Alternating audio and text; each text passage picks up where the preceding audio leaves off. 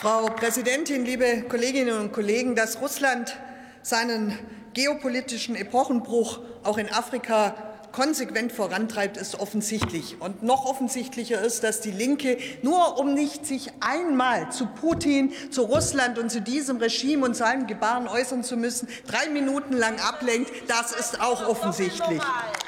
Militärische Zusammenarbeit, Rüstungskooperationen, kostenlose Nahrungs- und Düngemittellieferungen, antiwestliche Propagandakampagnen, Sie sind der Ausdruck der sogenannten Soft Power, der Ausdruck der strategischen Afrikapolitik Russlands. Auf meine Frage an die Bundesregierung, welche Konsequenzen sie zum Beispiel aus dem Besuch von Außenminister Lavrov und dem russisch-chinesischen Militärmanöver mit Südafrika zieht, erhielt ich die lapidare Antwort, man thematisiere das im direkten Dialog mit der südafrikanischen Regierung. Ist das die klare strategische Reaktion, die wir Russland in Afrika entgegensetzen, wenn dort das gleiche Militär in Häfen anlegt, das in der Ukraine schwerste Menschenrechtsverletzungen begeht?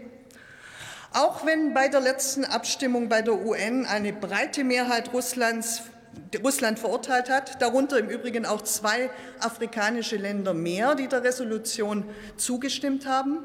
Vier haben sich jetzt aber nur noch enthalten oder sogar zusammen mit Russland gestimmt. Wir machen also noch nicht genug. Unsere Antwort muss doch sein, wir, Deutschland, die EU, der Westen, sind die verlässlicheren Partner. Wir haben die besseren, die interessanteren Angebote und die nachhaltigeren Antworten, wenn es um Klimaschutz, Ernährungssicherheit geht, wenn es um den Kampf gegen Ungleichheit und bewaffnete Konflikte geht. Werte und Interessen müssen sich nicht ausschließen. Aber wer wie die AfD gar keine Werte hat, ja, der kann sie auch überhaupt nicht vertreten. Russland hat kein echtes Interesse daran, die Menschen im Sahel oder in Zentralafrika vor islamistischem Terror zu schützen oder gar die Bildungsperspektiven für die afrikanische Jugend zu schaffen.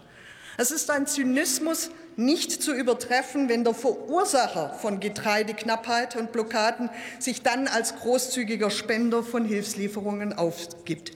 Russland hat genauso wie China kein echtes Interesse an einer Stärkung der Afrikanischen Union, weder im UN-Sicherheitsrat noch in der G20.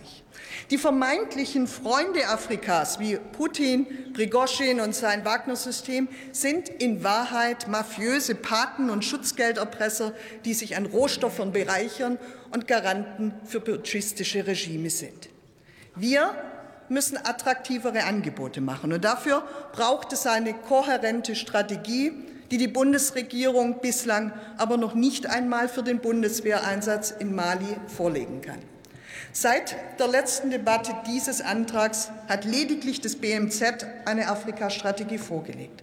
Auf die China-Strategie, ich komme zum Schluss, oder die nationale Sicherheitsstrategie warten wir noch immer. Und bei allem Respekt, Frau Kollegin. So können wir die hart ausgekämpften Interessenskonflikte, vor denen wir in Afrika Frau Kollegin, Sie kommen zum Ende, austragen. Bitte. Herzlichen Dank. Christoph Schmid hat das Wort für die SPD-Fraktion.